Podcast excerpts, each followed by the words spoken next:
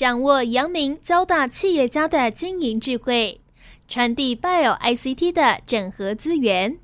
帮您找出成功者的制胜之道。阳明交大帮帮忙，要帮大家的忙。欢迎收听由林宏文所主持的阳明交大帮帮忙。各位听众朋友，大家好，欢迎收听环宇电台阳明交大帮帮忙节目，我是主持人林宏文。呃，今天很高兴呢，我们要来谈一个我们这节目哈一直在强调的医电整合哈，Bio ICT 的整合，这也是我们阳明交大哦合校以后非常重要的一个发展的方向。那过去台湾电子业很强，那现在是医疗跟科技的整合也越来越强哦。那今天我们就为听众朋友找到这家公司，也是从智慧制造的领域开始，但是他们也横跨到智慧医疗。那这一件事情其实是很不容易啊。大家都知道，这个电子业跟医疗产业，他们有很大的不同的产业的特性。那今天为各位听众朋友邀请的贵宾呢，就是贝利科技的董事长林坤喜以及总经理黄建中。那他们都是我们交大杰出校友了哦。他们成立这家公司呢，贝利科技，也就是从智慧制造出发，然后现在呢横跨到智慧医疗哦，在这个智慧影像、光学的检测，还有在肺部的影像跟智慧的手术室安全系统等等哦，他们都做出很杰出的成就来哦。所以我们要来邀请贝利科技董事长林坤喜，先跟听众朋友打一个招呼。各位听众朋友，大家好，我是林坤喜，欢迎坤喜学长哦。坤喜学长也是非常杰出的，过去台积电的非常重要的干部哈，服务非常多年哦。那他现在创业，创了很多家的公司哦。那我们也欢迎贝利科技的总经理黄建忠，跟听众朋友打一个招呼。各位听众大家好，我是贝利科技的总经理黄建中。是建中兄也是交大公共系哦，从系到研究所到博士班哈，都是一脉相承了哦。在贝利也是非常重要的灵魂人物。那我们很高兴邀请到两位来上我们节目。首先呢，我想先请林董事长哦，跟我们分享一下贝利科技是怎么成立的。那我们主要成立的宗旨跟目标想法是什么？麻烦分析学长。呃，我从台积电退休以后，有一个很重要的目的，就是怎么样能够帮台湾、帮年轻人创业。我退休以后，陆续成了两个公司，一个新日光太阳能，一个是宏观微电子，是做 IC 设计的。这两家公司都做得还不错啊。新日光是台湾最大的太阳能公司，宏光微电子是亚洲唯一在 RF 就是射频方面做得相当好、产品的齐全的 IC 设计公司。那这两家公司都顺利的在台湾呢上市上柜了。然后在二零一四年的时候，有一个起心动念，为什么要创立贝利科技这家公司呢？当时台湾是很低迷的气氛，大家一天到晚在讲这个年轻人的薪水是十八 K 啦、二十一 K，就觉得好像年轻人没有出路。那时候我就跟黄总一起我说，哎，我们应该为台湾创造高附加值的事业，帮年轻人创造高品质的就业机会。因为我一直相信台湾的工程师可以创造世界级的技术、世界级的品质。我在台积电服务超过十五年，事实上我在二零零五从台积电退休的时候，洪文还给我做了一个专访，我亲眼见到台湾的工程师、台湾的管理人员，哎，把他带上一个世界级的地位来。当然是张董事长的 vision，他的远见、他的坚持是最大的动力。所以我觉得我们台湾人不要自己以为是十八 K、二十一 K 可以创造高附加价值的事业出来。也因为这个原因，我当时看到 AI 的兴起，AI 是可以创造高附加价值。因为全世界都会人力缺乏，就台湾过去二三十年科技人才一直就是缺乏的。所以它不止取代人才，而且把整个公司整个技术的营运呢带到另外一个层次。所以我们当时认定 AI 是一个高附加价值的行业。所以呢，我们创立了贝利科技。贝利科技的信念就是以 AI 当核心，不一定从事哪一个行业，但是我们 AI 做得很好，很多事情我们就可以做。所以核心是 AI，然后加上我们过去做的一些事情呢，我们累积了很多的 domain know-how，还有很多的 big data，从这 big data 可以创造很多的价值出来。贝利科技刚开始的时候是做交通安控，我们主要做的是 AI 的影像分析啊，交通安控也做得很好，在台湾呐，还有其他国家有很多的高速公路的监测啦，火车站的监测都是用我们的产品啊。这些监测，我举个例子，在高速公路的监测上，目前每一个高速公路管理中心都有超过三百台电视机一直在看的。可是呢，没有人可以注意到什么时候发生什么事情，都是事后才去调影片出来，因为没办法看那么多。那用我们的系统就可以侦测到，诶，哪里高速公路呢？有人在横跨高速公路啦，有个车子抛锚啦，有个轮胎跑出来啦，或一个火警啦，及时的主动的来告诉大家，诶，这里有问题哦，那是属于 AI 的影像分析就可以做到这样。那我们做这个交通安控做的不错啊，五羊高架上面的一些建设系统也是用我们的手路线。但是做一阵子以后，我们发觉这种交通安控的事业呢，大部分都各国政府的标案。啊，这种事业就是营收会比较不稳定，某一次的时候相当好，哎，摩托相当低，摩托又好好的坏的季节落差太大，所以我们那时候呢就壮士断腕，说好，我们要放弃这个，改做工业，我们熟悉的，因为我跟黄总都是从台积电出来，我们对半导体也很熟悉。我当初把交通安控转为做工业做半导体，有点像当初 Intel 放弃第一任改做 CPU 一样，所以我们又重新开始进入半导体。那半导体也是做 AI 的影像分析，我们进去 AI 做的蛮成功的。做了几年以后，发现半导体这方面上是很先进，有一个因缘际会呢，也注意到可以在医学上是可以用得到的。哈，那我们就把用到医学上。用在肺癌的检测，那发现呢，半导体影像分析做的是比医学更精密。我们看的是几个 micron，医学常常看的是几个 millimeter。所以像半导体的技术成功了以后，把这个模式跟 model 把应用到医学，发觉用的很成功。当时我们选择肺癌的原因，是因为刚刚主持人讲的，肺癌是国病，台湾很多年都是死亡率第一名的。所以我们做肺癌当初的起心动念是要救人，这个是你可以救人，可以帮助人的。第二，肺癌的影像检测很困难，非常困难，所以医学检测里面肺癌的最困难的之一。所以这是为什么我们能够进来做，而且后来把它做得很好，做得很成功，我们得到很多的鼓励，政府的、业界的鼓励还有奖项。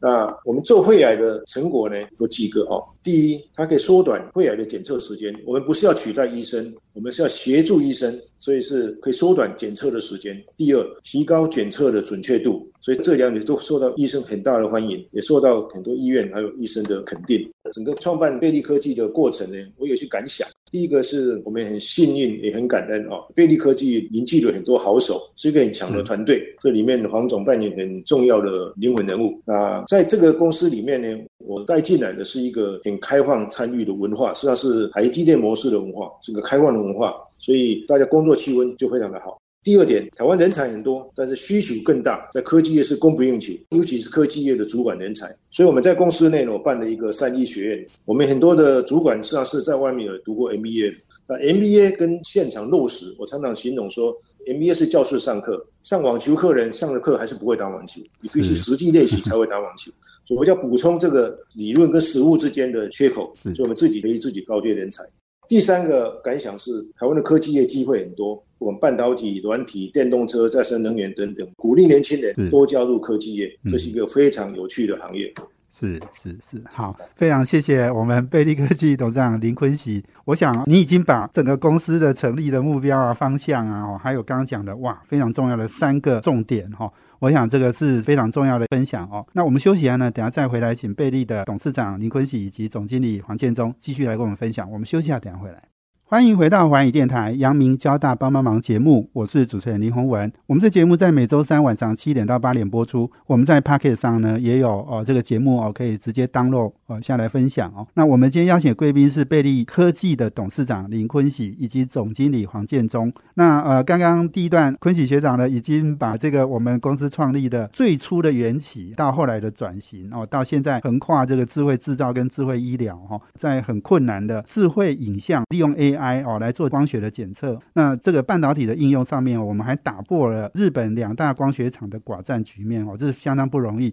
另外，在这个肺部的这个影像的辅助判读哈，我们也做出很好的成绩。现在医院还有很多的奖项哦，都颁给我们哦。那刚刚我在听坤喜学长在分享的时候，我想到一件事情哈，就是说您刚刚讲到我们用 AI、Big Data 哦，然后 Domain Know-how 等等，我们创造高附加价值嘛哦。那创造高附加价值这件事情，也跟我们公司的名字叫倍利，诶，倍数获利哈，应该就是因果关系嘛哈。所以这个是不是也是我们那时候取名有想到这样的一个角度？当初取名贝利科技啊，是因为我们希望客户能够获利，客户有贝利，所以我一直相信要客户成功，我们才能够获利。所以我们告诫我们的团队，我们要让我们的客户成为产业的英雄。这样我们才能成功，我们就自然获利。那另外是贝利科技这几个字呢？哎，八字刚好看起来不错，所以就取名这个字。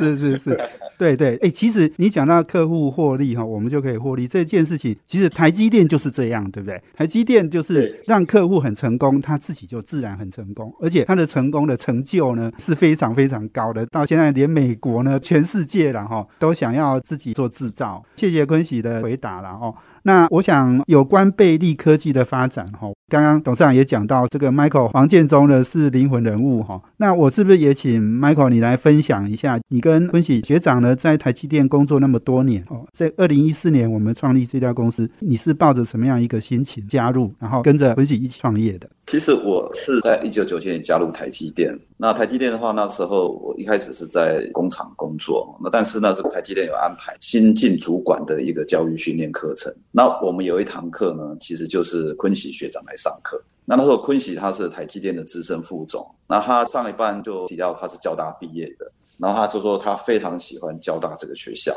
我那时候听了就还蛮感动的，因为我也是九七年才刚从母校毕业，所以听到这么有规模、这么有名望公司的高阶主管跟大家说他是交大的毕业生，当时觉得还蛮感动。这是我跟坤喜学长的一个缘起啦。那我一直在台积，从一九九七一直服务到二零零八年啊，那时候有因缘际会哈，从台积离开，进入新日光，所以我跟昆喜学长的互动，在新日光的时候是开始比较密切。那到二零一四年的那时候，昆喜学长他看到台湾整个环境比较低迷，所以那时候他想要说创造更多的好平台给台湾的年轻人一个发挥的机会，所以那时候也是跟着学长成立这个贝利科技，然后来这边服务。这是我跟坤喜学长从台积电一直到贝利科技这样一个因缘。那刚刚林董事长提到了，就是说我们先是从高速公路监控的发展。跟我们分享一下你整个在研发或者是寻找商业模式哈这些过程，我们的一些摸索好不好？而且之后又从智慧制造到智慧医疗，你可以跟我们分享一下这整个的过程吗？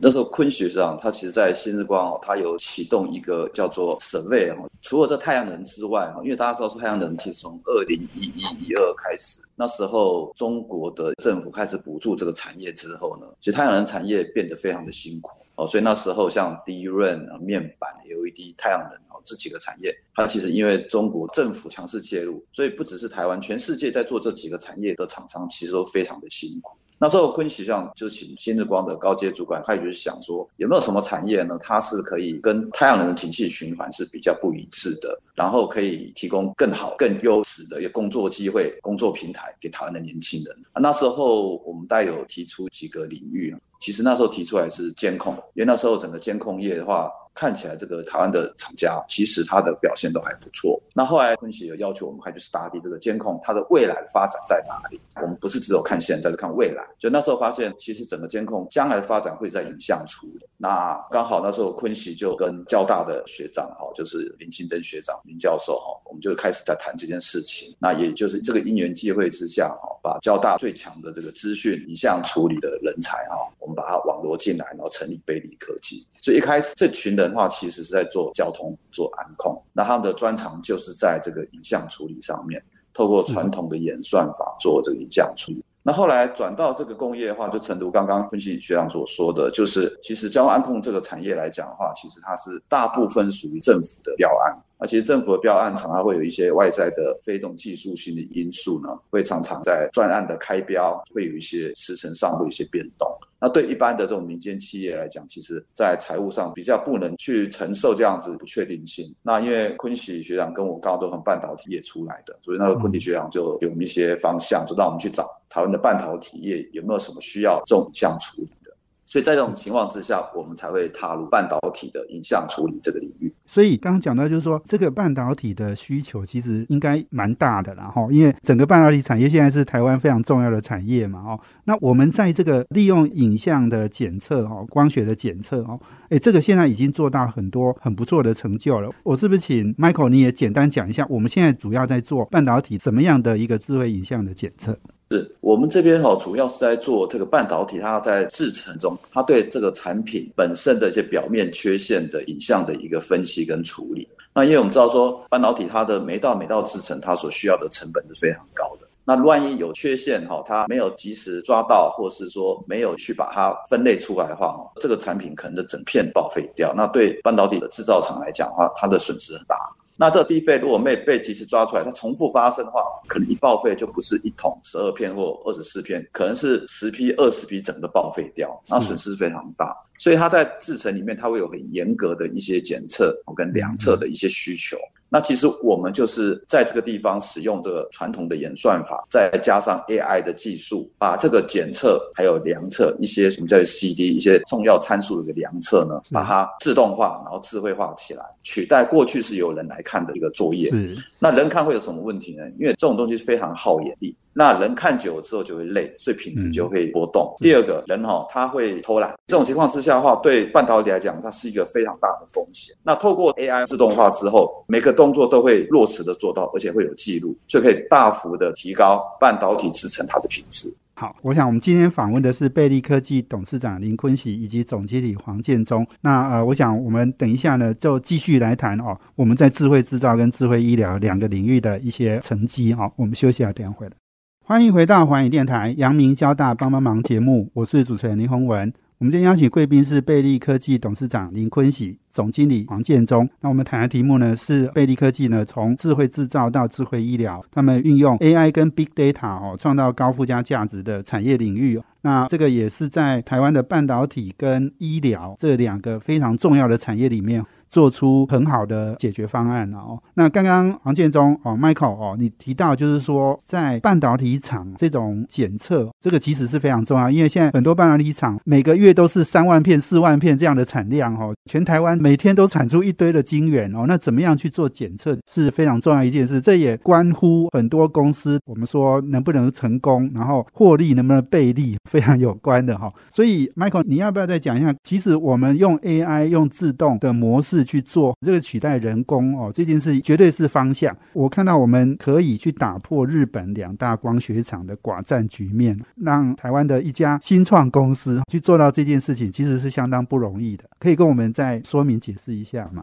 谢谢学长。其实半导体这个产业哈，不光是在全世界，在台湾就已经有二三十年的历史了。所以其实对我们这种新创公司来讲哈，我们进入这个市场是一个非常后面后面的一个后进者。所以，当我们面对这个市场的时候，其实百分之九十几以上的需求都已经被满足了。那剩下什么样需求还没有被满足呢？大概就是三样哈。第一个呢，就是现有技术做不到的，所以客人他再怎么需要这样一个方案，没有厂商可以提供出来。第二个呢，是这需求是会赔钱的，这个厂商不愿意做这种赔钱的生意，所以这种大的客户他要的这个需求不会有厂商提供 solution 给他。那第三个的话是新出来的，因为整个局势或一个新的一些破坏性的创新造成的这个需求，比如说现在对厨电的需求，这种属于新的。这三个需求呢，是在对我们这种新创的公司来讲比较容易切进去的地方。那我们在成立贝利科技，在转到半导体的时候，其实温喜学长就给我们一个很重要的策略，就是说要找这个产品要找难的，难的之后，当我们花时间做下去之后，我们建立了这个技术障碍哈，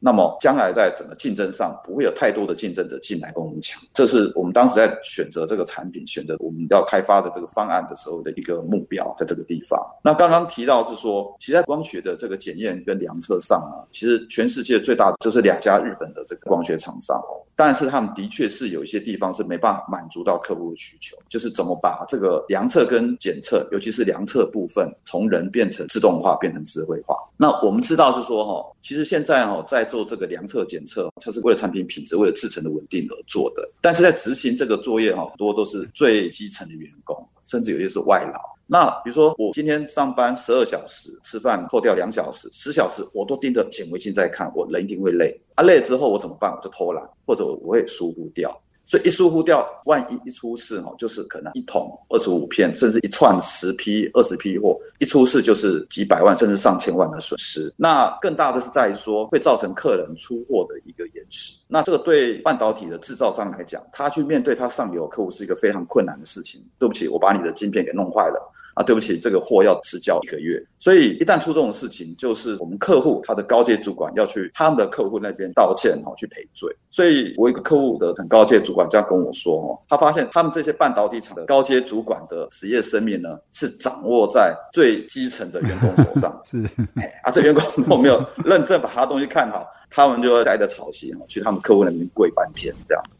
所以对他们来讲，怎么去解决这种因为人造成的品质问题哦，其实是他们长久以来的困扰。那这个需求，以当时我们在切进的市场的时候，全世界包含日本的两个领导厂商是没办法去满足的。那这也是刚好符合董事长给我们的这个命题，就是说怎么去找一个对的题目，一个难的题目来做。所以，我们几乎是全世界第一家做出这个半导体高阶量测自动化方案的公司。这是来自我们交大，还有一些有效的、优秀的学弟学妹啊，透过他们的智慧跟努力，做出来这样 solution。当时哈，我们要做这个自动化产品的时候，这两家高阶的日本的光学也跟同样客户说啊，他们有能力这样做，他们有这样 solution 哦。可是花了大概将近一年时间，我们做出的方案的时候，其实这两家日本公司是没有做出来的，真的是我们做出来。我们是因为这样的一个机会，展现我们的能力哈，才能顺利的切入半导体这个已经几十年的产业里面。嗯。是对哇，所以这个你刚刚讲到有我印象很深刻，你说三个还没有被满足的，通常是第一个诶技术做不到，第二个是会赔钱，第三个是新的需求嘛哈，诶这个看起来好像是大厂不愿意做，是因为他可能会赔钱，我不知道是不是这样哈。不过我觉得很重要的是说，小公司就有这个非常聚焦，而且是使命必达哈，一定要把这件事情做出来，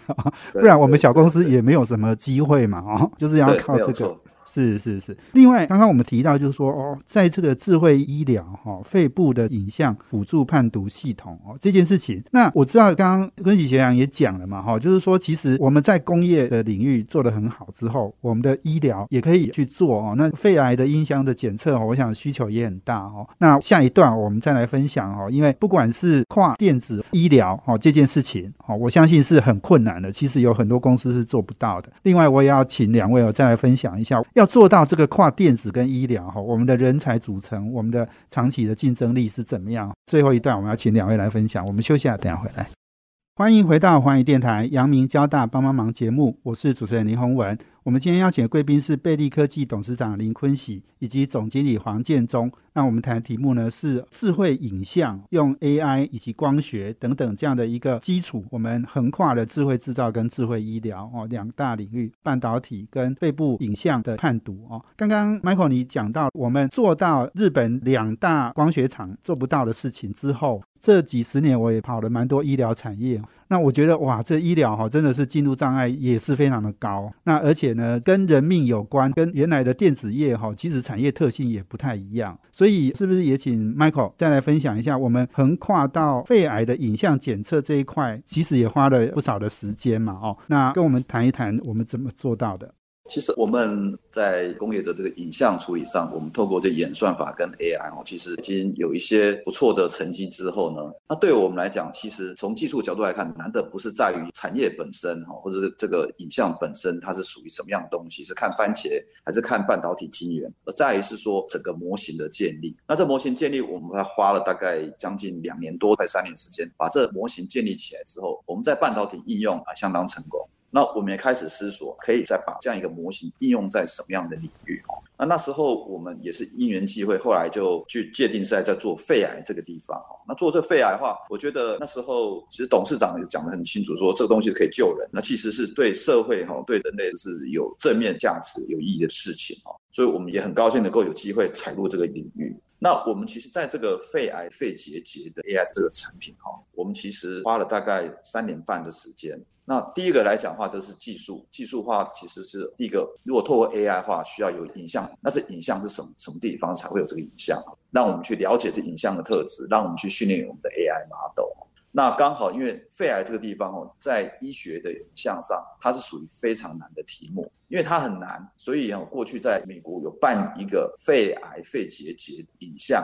的 AI 的比赛，这个比赛办了大概有十几年。它的准确率呢，从一开始第一届的可能四五十 percent，一直进步到大概八十几 percent，花了十几年时间。所以为了办这个比赛，它有一个公开的资料库，这个叫 LDCT 的这个影像呢，它里面有八百多个病例，是来自美国大概有几十家医院合起来的这样 CT 的这样一个资料库。所以我们是找到这个资料库，才开始去训练我们的 AI 在肺癌这边的检测。那因为我们这个 AI 其实建的还算完整。所以在训练这个模型这边，大概半年时间就大概可以把它训练起来了。可接下来就是我们开始面临，就刚刚这个洪文学长有提到的，这是两个不同的领域。那在技术上做到，那商业模型怎么做？那其实这个地方我们也是摸索一阵子啊。刚好那时候我们有认识这个台大的一个医生，这医生他就以前是在交大的兼任教授，那真的也是透过母校的一些加持啊，我们有机会来找一些医生来跟我们合作来看肺癌这个 AI 的产品。然后慢慢把这商业模式给建立起来，所以对我们原来这个团队来讲，都是属于练理工的。可是你要进入这个生意这个产业哈，还是必须要有在地，也就是医疗体系他们的资源、他们的 know how 来 support 整个商业上运作才能成功。那这也是我想说，再从半导体业哈跨入到生意里面的两个障碍。第一个是属于技术方面，怎么取得属于医学上的影像跟检验的一些标准。那第二个，怎么让它被医生、被医院给接受，那可以达到这商业上的一些目的。这我觉得从半导体跨到医学的两个障碍在这边。是是哇，所以你刚刚讲就是说，你们去把过去几十年的这些比赛的八百多个病例，你们拿来练习，是不是？所以让你们的技术能够一直累积，然后越练越聪明，所以你就可以做更多的判断。哇，这个是很特别的切入哈，所以成功的公司真的都是要扎根很久了。刚刚讲你说三年半的时间嘛哈，我过去我们跑医疗领域哈，很多都说十年磨一剑，也真的是需要花很长的时间才能做到。所以我是不是也请董事长分析哈，你来分享？因为其实你在最前面一段你就讲到了哈，人才，你觉得台湾人才不用太自我贬低了哈，台湾其实有很多的公司都做得相当的好。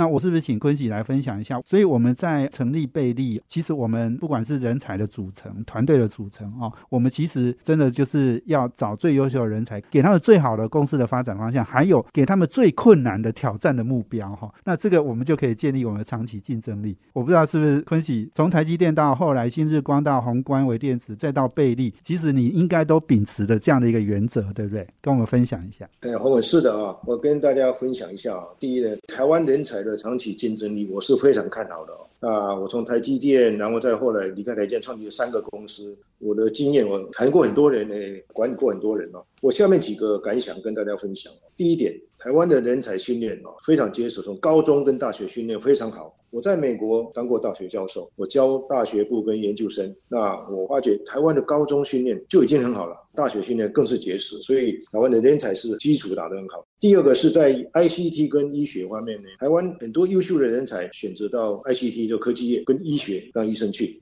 所以这方面呢，觉得台湾最优秀的两群人，在世界上绝对创造很多很杰出的成果出来。所以我觉得是结合了 ICT 跟医学，是结合台湾最强的两种人才。那我一直非常看好，所以我也一直都很支持交大、阳明的合并。这是结合了 ICT 跟医学最具体的落实。第三点跟大家分享是台湾的发展机会哦，在这方面我觉得有两个地方，一个是医疗器材，一个是国际医疗。医疗器材刚好是结合了 ICT 跟医学，是这台湾的 sweet spot，台湾的甜蜜啊，台湾保证会做得很好。那第一个国际医疗上，台湾的医疗有在做一点国际医疗，但是做的还不够多，不像新加坡啦、杜拜啦、马来西亚他们做那么多。你要看看医疗的成本哦，美国是台湾的三十倍，所以很多 ICT 行业都 outsource 到台湾来，医疗也可以 outsource 到台湾来。那这过程要跟谁合作呢？重点要跟美国的保险公司合作，不是直接找医院。哦，所以很多人找错重点。这是台湾很大的机会哦，医疗器材跟国际医疗。第四点是对政府方面，我是鼓励政府呢，在医疗不管新医药方面跟器材方面呢，能够更开放。在这方面，政府很多的鼓励，希望能够速度更快一点。第五点就是欢迎各位听众有志青年到贝利来，我们需要很多的人才。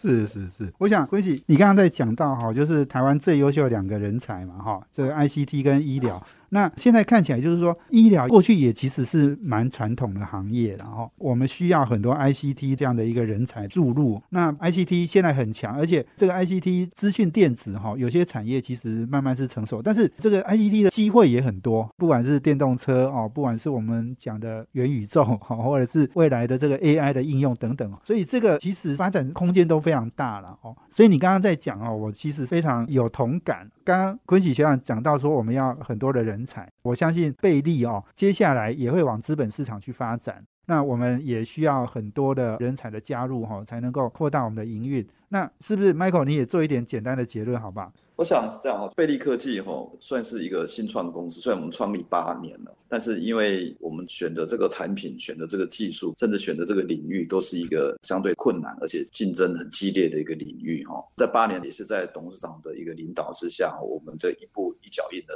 在技术上、在商业上哦逐渐扎根。现在我们其实公司开始就是要走入资本市场，很重要的原因就是我们需要更多的人来加入我们公司。那我们希望说，透过这样一个知名度的提升。可以吸引更多好的、优秀的年轻人能加入贝利科技。那其实，在 A AI 这个领域的话，正如刚刚洪文学当中所讲，它的发展的领域哈是非常宽广。我相信这家公司是不会让年轻人会失望，而且可以让他们一 展所长的一个场所。是，今天非常谢谢我们贝利科技董事长林坤喜以及总经理黄建洲接受访问哦。我自己也跑很多公司，其实台湾的电子业现在也很多人都想要在医疗领域发展哦，但是也碰到很多的瓶颈啊。要横跨这两个产业哈，其实是不容易，因为它不管是产业的特性、经营的时间、行业关心的一些需求，其实都是很不同的啦哦。但是我想贝利现在能够把这两个行业，智慧制造跟智慧医疗，都做出很多的。好成绩来哈，我想真的是很不容易啦，所以我们也预祝贝利科技接下来的发展，找到好的人才，在各个领域哦都能够把我们的目标做到哦。今天非常谢谢两位接受我访问，谢谢，